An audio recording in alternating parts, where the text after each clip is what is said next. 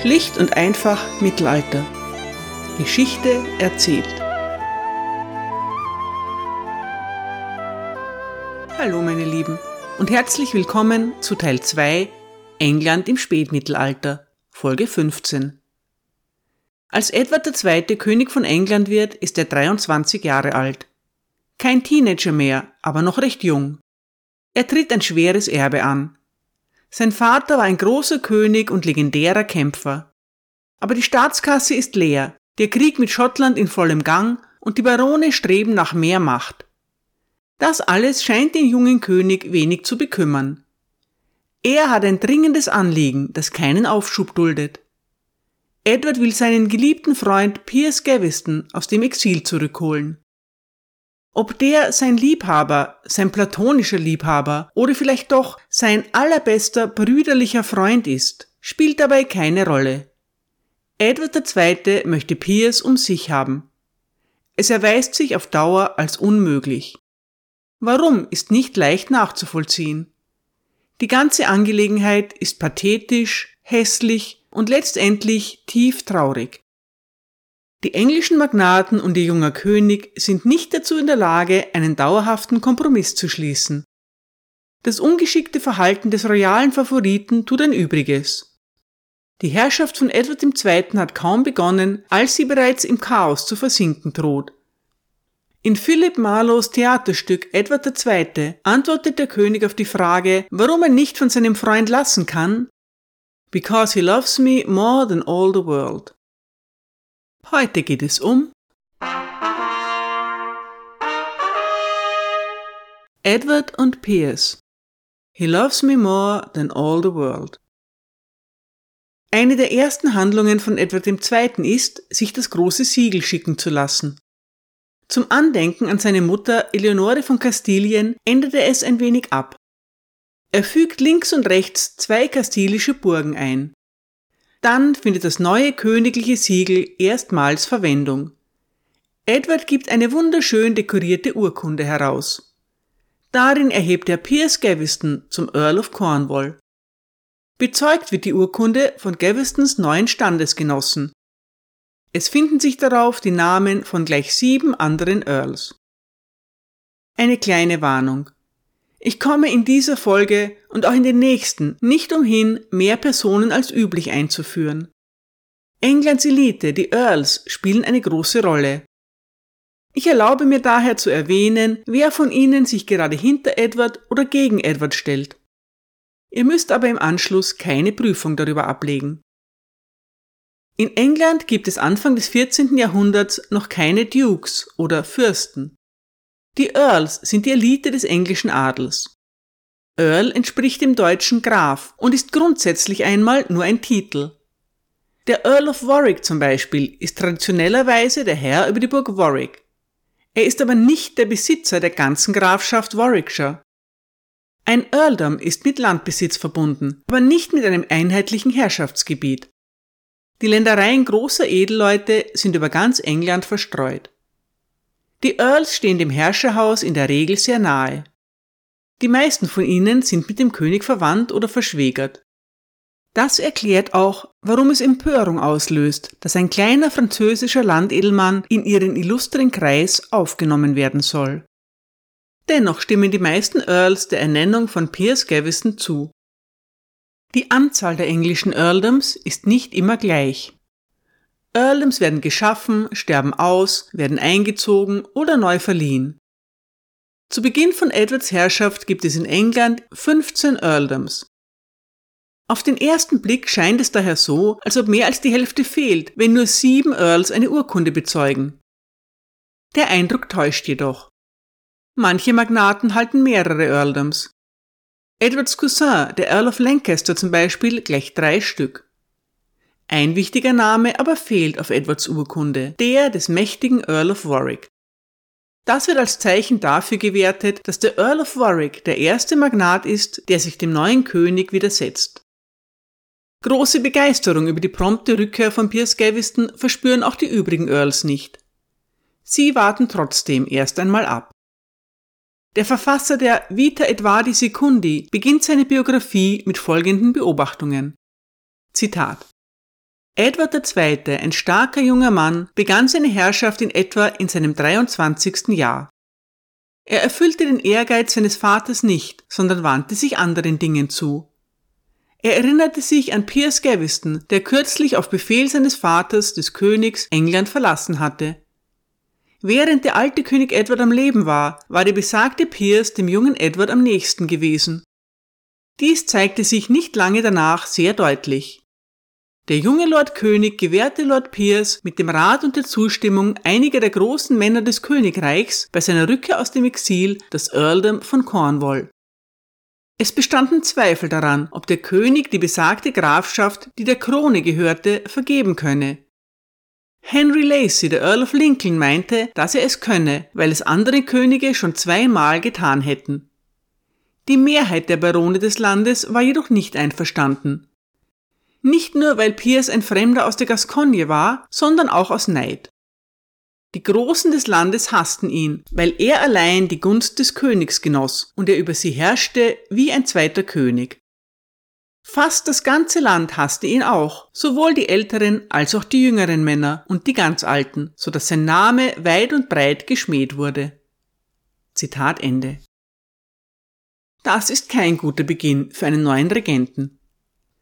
Ein Wort zur Vita Edvardi Secundi, zu Deutsch dem Leben von Edward II. Die Vita ist die wichtigste zeitgenössische Biografie von König Edward II. und äußerst unterhaltsam. Ich werde sie in dieser und den nächsten Folgen häufiger zitieren. Ihr Autor ist nicht namentlich bekannt. Ich werde sie ab jetzt einfach als Vita bezeichnen. Einen Link dazu findet ihr wie immer in den Show Notes. Edward zeigt sich von der verhaltenen Reaktion seiner Magnaten unerschüttert. Sein nächster Schritt ist nun, eine standesgemäße Ehefrau für Pierce zu finden. Mit Margaret de Clare, einer Schwester des zukünftigen Earl of Gloucester, ist schon bald eine passende Dame oder besser gesagt ein passendes Mädchen gefunden. Die 14-jährige Margaret ist Edwards Nichte, die Tochter seiner kürzlich verstorbenen Schwester Joan. Damit ist Piers Gaveston endgültig in der königlichen Familie angekommen damit sich der Bruder der Braut, der 16-jährige Gilbert de Clare, nicht vielleicht über seinen unstandesgemäßen Schwager mokiert, hat Edward ein kleines Geschenk für ihn. Der junge Mann darf sein Erbe vorzeitig antreten. Gilbert wird fast fünf Jahre früher als eigentlich üblich zum Earl of Gloucester und Hereford ernannt. Beschwerden hat er daraufhin erst einmal keine mehr. Vielleicht um den Abschluss eines für ihn höchst erfreulichen Jahres zu feiern, veranstaltet Gaveston ein großes Turnier. Er ist ein tüchtiger Ritter und hat die Absicht, das auch zu zeigen. Um sich beliebt zu machen, ist es leider der falsche Weg. Die Vita schreibt, Zitat, dann, um den Ruf und die Ehre von Piers weiter zu stärken, wurde mit der Unterstützung und dem Rat des Königs im Namen von Lord Piers feierlich ein Turnier in Wallingford angekündigt. Dieses Turnier steigerte den Hass der Earls und Barone auf Piers noch mehr. Als der festgesetzte Tag kam, standen auf der einen Seite drei oder vier Earls zusammen mit einer starken Truppe und nicht wenigen Baronen. Lord Piers Seite konnte keinen Earl aufweisen, aber fast alle jüngeren und härteren Ritter des Königreichs, motiviert durch die Aussicht auf Belohnungen, unterstützten ihn. So war es, dass bei diesem Turnier seine Partei die Oberhand hatte und die Beute davon trug. Aufgrund dieser und anderer Vorfälle wuchs von Tag zu Tag der Hass auf Pierce, denn er war ein sehr stolzer und hochmütiger Mann. Zitat Ende. Der Ausgang des Turniers stößt vielen sauer auf. Für die Earls, die in den letzten sechs Monaten zusehen mussten, wie Gaveston aus dem Exil zurückkehrt, mit einem der lukrativsten Earldoms des Königreichs versorgt und mit der Nichte des Königs verheiratet worden ist, ist es nur schwer zu ertragen, dass er sie nun auch noch auf dem Turnierplatz überstrahlt. Der Historiker Stephen Spinks schreibt, Zitat, als das Jahr zu Ende ging, begann die Firnis des Friedens, der seit der Thronbesteigung über dem Königreich lag, zu bröckeln. Es würde nicht lange dauern, bis er brechen würde und erbitterter persönlicher Groll in offenen politischen Widerstand umschlagen würde. Zitat Ende. Edward muss sich unterdessen einem ganz anderen Problem stellen, der Frage der Tempelritter. Die Templer sind ein militärischer Mönchsorden und extrem reich. Edwards zukünftiger Schwiegervater, Philipp IV. von Frankreich, möchte ihr Geld in die Finger bekommen. Er beschuldigt sie aller Untaten, die ihm so einfallen. Der Sodomie, der Ketzerei, des Götzendienstes und, besonders pikant, des Urinierens und Spuckens auf das Kreuz. Glaubhaft sind diese Vorwürfe nicht, aber darauf kommt es Philipp nicht an. Er befiehlt, alle Tempel in Frankreich zu verhaften. Edward II. wird vom französischen König und Papst Clemens V. dazu gedrängt, in England ebenso zu verfahren. Edward weigert sich. Er teilt König Philipp mit, die Anschuldigungen seien mehr als man glauben kann. Edward zeigt mit seiner Weigerung, die Templer zu verhaften, viel Anstand. Der englische König hat hohe Schulden, und das wäre eine einfache Gelegenheit, Besitztümer, Ländereien und vor allem viel Geld zu beschlagnahmen. Gleichzeitig würde er sich beim Papst beliebt machen. Trotzdem schreibt Edward an die Könige von Sizilien, Kastilien, Portugal und Aragon, dass er die Anschuldigungen gegen die Templer nicht glaubt. Er hält sie für, Zitat, die Verleumdung von bösartigen Männern, die von Begierde und Neid beseelt sind. Zitat Ende. In einem Brief an Clemens V. erklärt Edward, er habe, Zitat, ein Gerücht der Schande gehört, ein Gerücht, das wirklich voller Bitterkeit ist, schrecklich zu denken, schrecklich zu hören und von verabscheuungswürdiger Bosheit. Wir können verdächtige Geschichten dieser Art nicht glauben, bis wir größere Gewissheit haben. Zitat Ende.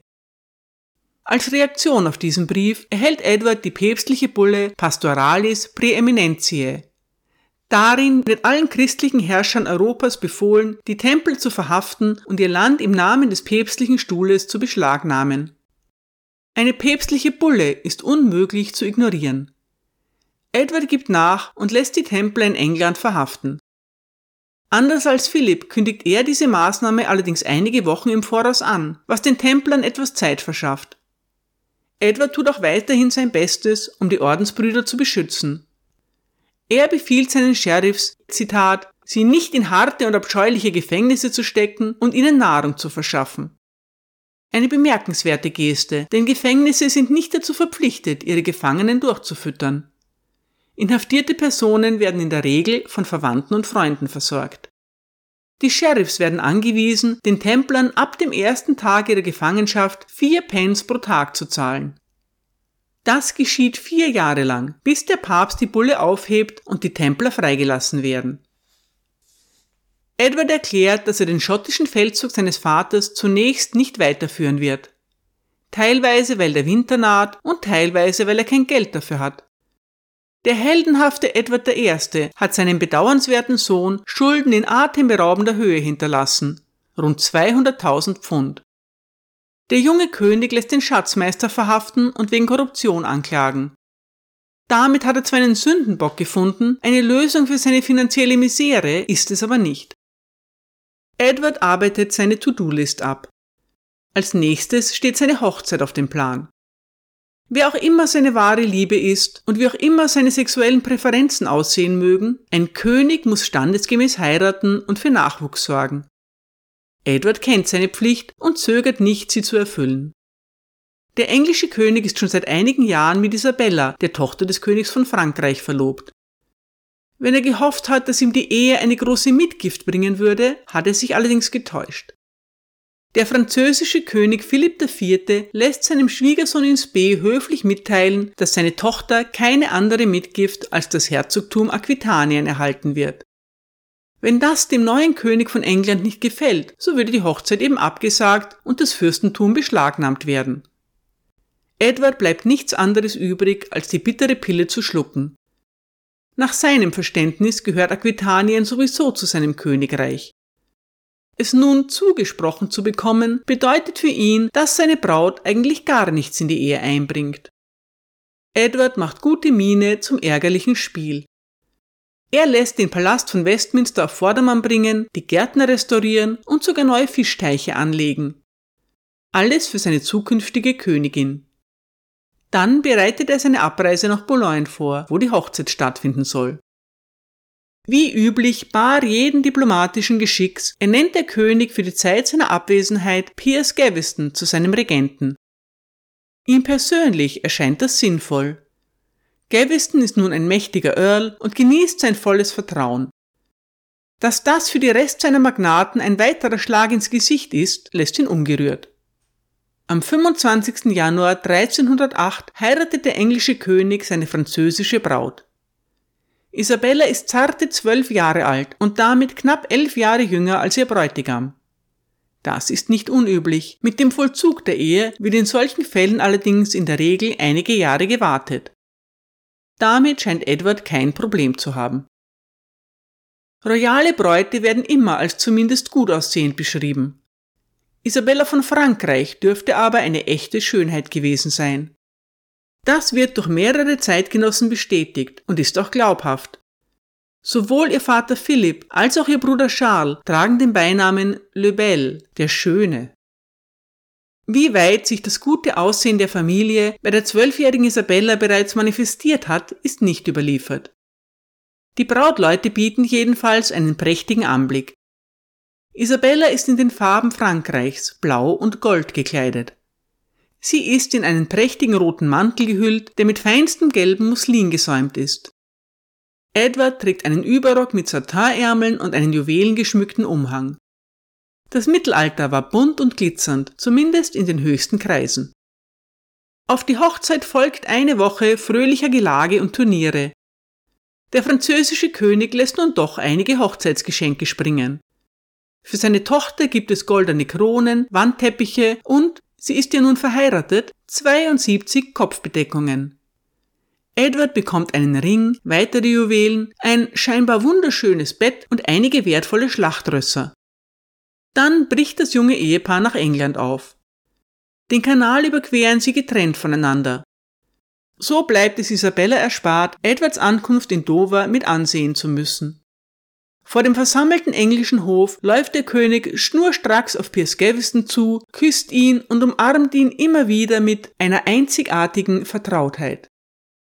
Das mag befremdlich klingen, aber ein paar herzliche Umarmungen und brüderliche Küsse unter Männern sind nicht das Problem.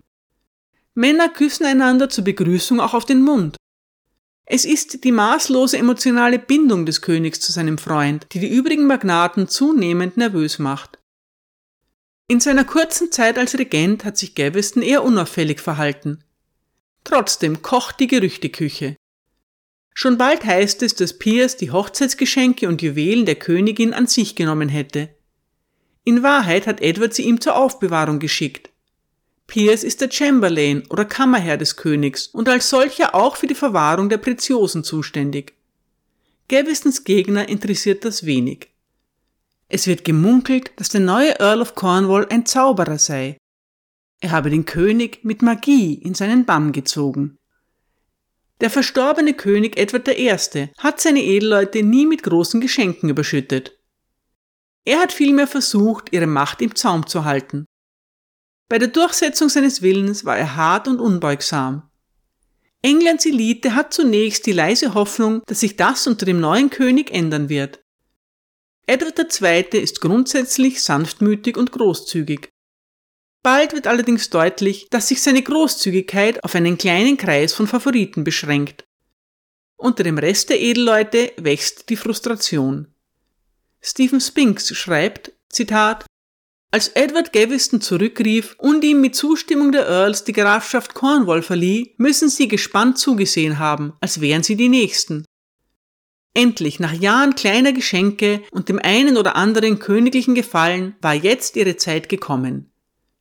Sie sahen zu, wie Edward Gaveston durch die Heirat mit Margaret de Clare in die königliche Familie brachte.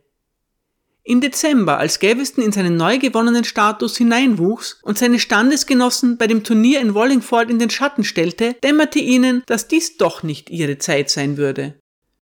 Es muss den Earls und Baronen so vorgekommen sein, als würde ihnen ihr lang ersehnter Wunsch, einen größeren Anteil an der Schirmherrschaft des Königs zu gewinnen, entgleiten. Sie konnten Edward nicht nahe kommen. Zitat Ende. Die Krönung des Königspaares steht an. Es ist eine aufwendige und opulente Zeremonie, aber statt die Engländer hinter ihrem neuen König zu vereinen, sorgt sie für noch größeren Unmut. Der Earl of Hereford führt die Prozession in Westminster Abbey an. Er trägt das Zepter vor sich her und ist wie die anderen Edelleute zu Ehren des Königs ganz in Gold gekleidet. Der Earl of Hereford, Humphrey de Bohun, ist ein alter Brummbär, der dem König noch viel Ärger machen wird. Er ist nicht zu verwechseln mit dem Earl of Hertford. Der Earl of Hertford ist der junge Gilbert de Clare. Gilbert de Clare hat zwei Titel. Er ist auch und vor allem der Earl of Gloucester. Eigentlich schade, dass es zu diesem Podcast keine Prüfung gibt.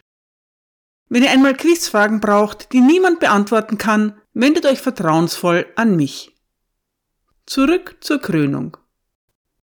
Dem Earl of Hereford mit dem Szepter folgen die Schwerträger.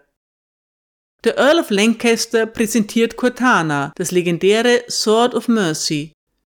Die Earls of Lincoln und Warwick tragen je ein weiteres zeremonielles Schwert. Hinter ihnen gehen vier Edelmänner, die ein mit kariertem Tuch bedecktes Bett tragen, auf dem die königlichen Gewänder abgelegt sind. Auf sie folgt der Bischof von Worcester mit dem Kelch von Edward dem Bekenner und schließlich Piers Gaveston. Unmittelbar vor dem König und der Königin und damit auf der ehrenvollsten Position trägt er die Königskrone zum Altar. Der Earl of Cornwall hat sich, Zitat, so herausgeputzt, dass er eher dem Gott Mars ähnelte als einem gewöhnlichen Sterblichen. Zitat Ende. Die anderen Earls haben prächtige, mit Goldfäden durchzogene Gewänder, wie es ihnen in Anwesenheit des Königs gebührt. Gaveston trägt mit Perlen besetzte Seide in königlichem Purpur. Das missbilligende Raunen, das durch die Abtei geht, tangiert ihn nicht. Weitere Details, die uns unwichtig erscheinen mögen, erregen gewaltiges Aufsehen. Während Charles de Valois, der Onkel der Königin, den Sporn am rechten Fuß des Königs anlegt, darf Gaveston den Sporn an dessen linken Fuß befestigen. Damit wird er dem Bruder des Königs von Frankreich gleichgestellt als die Krone dann auf dem königlichen Haupt sitzt, übernimmt Pierce es auch noch, das Schwert Cortana hinauszutragen. Ein Chronist vermerkt empört, Zitat, der Earl of Cornwall suchte eher seinen eigenen Ruhm als den des Königs.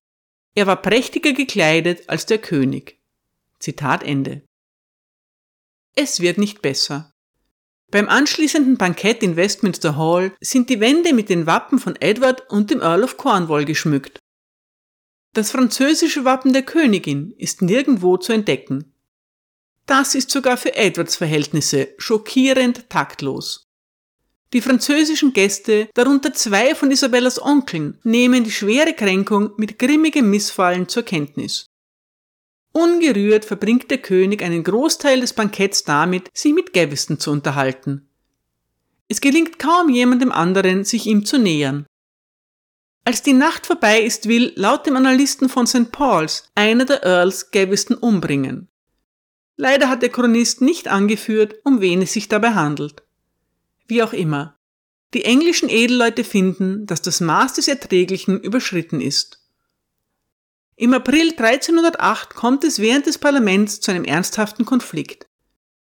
Die Barone lassen drei Artikel verlesen. Darin halten sie fest, dass ihre bei der Krönung geleisteten Huldigungen und Treueschwüre mehr der Krone selbst gelten würden, als der Person, die sie trägt. Wenn der König sich nicht von der Vernunft leiten ließe und in irgendeiner Weise die Würde der Krone schmälern würde, dann wären sie, die Adeligen, dazu verpflichtet zu intervenieren. Das ist eine revolutionäre Idee. Sie unterscheidet erstmals zwischen der Person des Königs und seinem Amt. Dann erklärt der Earl of Lincoln, dass eine Person zwischen den König und seine Adeligen getreten sei und den König isoliere. Dieser Mann habe sich durch seinen Zugang zum König diesem gleichgestellt und dadurch die Krone geschwächt. Edward sei blind dafür und habe sich dazu entschlossen, seinen Favoriten ohne Rücksicht auf die Vernunft zu behalten. Der Earl of Lincoln schließt mit dem Hinweis darauf, dass der König nur zwei Monate zuvor in seinem heiligen Krönungseid versprochen hatte, die rechtmäßigen Gesetze und Bräuche aufrechtzuerhalten. Das Volk habe sich nun dafür entschieden, dass der Störenfried gehen müsse. Jeder weiß, wer gemeint ist. Es handelt sich natürlich um Piers Gaveston. Edward weigert sich kategorisch, seinen Freund vom Hof zu verbannen, aber in den folgenden Wochen wird der Druck auf ihn immer größer. Zahlreiche Earls und Barone rüsten auf. Die Vita schreibt, Zitat, dieser infame Streit, der zwischen dem Lord König und den Baronen entstanden war, breitete sich jetzt über ganz England aus. Das ganze Land wurde dadurch völlig verwüstet. Gewöhnliche friedliche Menschen fürchteten den Krieg und das Ende des Friedens. Räuber, die sich nach Beute sehnten und darauf, ihre Hände auf die Güter anderer zu legen, wünschten den Krieg. Der König hatte seine Städte und Burgen befestigt und repariert, und die großen Männer hatten das auch gemacht. Im ganzen Land, in Grafschaften, Bezirken, Städten, Gemeinden und Dörfern wurden Versammlungen abgehalten und Vorschriften erlassen. Es wurde ordnungsgemäß bestimmt, welche Waffen jeder verwenden sollte. Denn man hielt es für sicher, dass ein einmal begonnener Streit nicht ohne große Zerstörung beigelegt werden konnte. Zitat Ende. Der französische König erklärt, dass er die Anhänger von Piers Gaveston ab sofort als seine Feinde ansieht. Der Chronist von Lennerkost schreibt einige Jahrzehnte später, dass Philipp IV. Gaveston, Zitat, von Herzen verabscheute, weil, wie allgemein gesagt wurde, der König von England, nachdem er seine Tochter geheiratet hatte, sie ihm wegen des vorgenannten Piers gleichgültig war. Zitat Ende. Auch Margarete von Frankreich, die Witwe von Edward I., wechselt die Seiten. Sie war viele Jahre lang eine enge Verbündete ihres Stiefsohns aber das Earldom von Cornwall war eigentlich für ihren ältesten Sohn Thomas vorgesehen gewesen.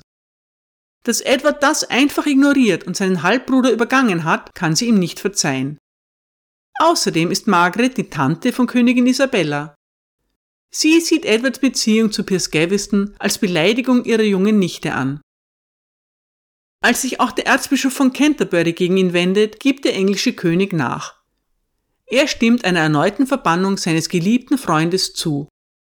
Gaveston darf seinen Titel Earl of Cornwall behalten, aber alle dazugehörigen Ländereien fallen zurück an die Krone.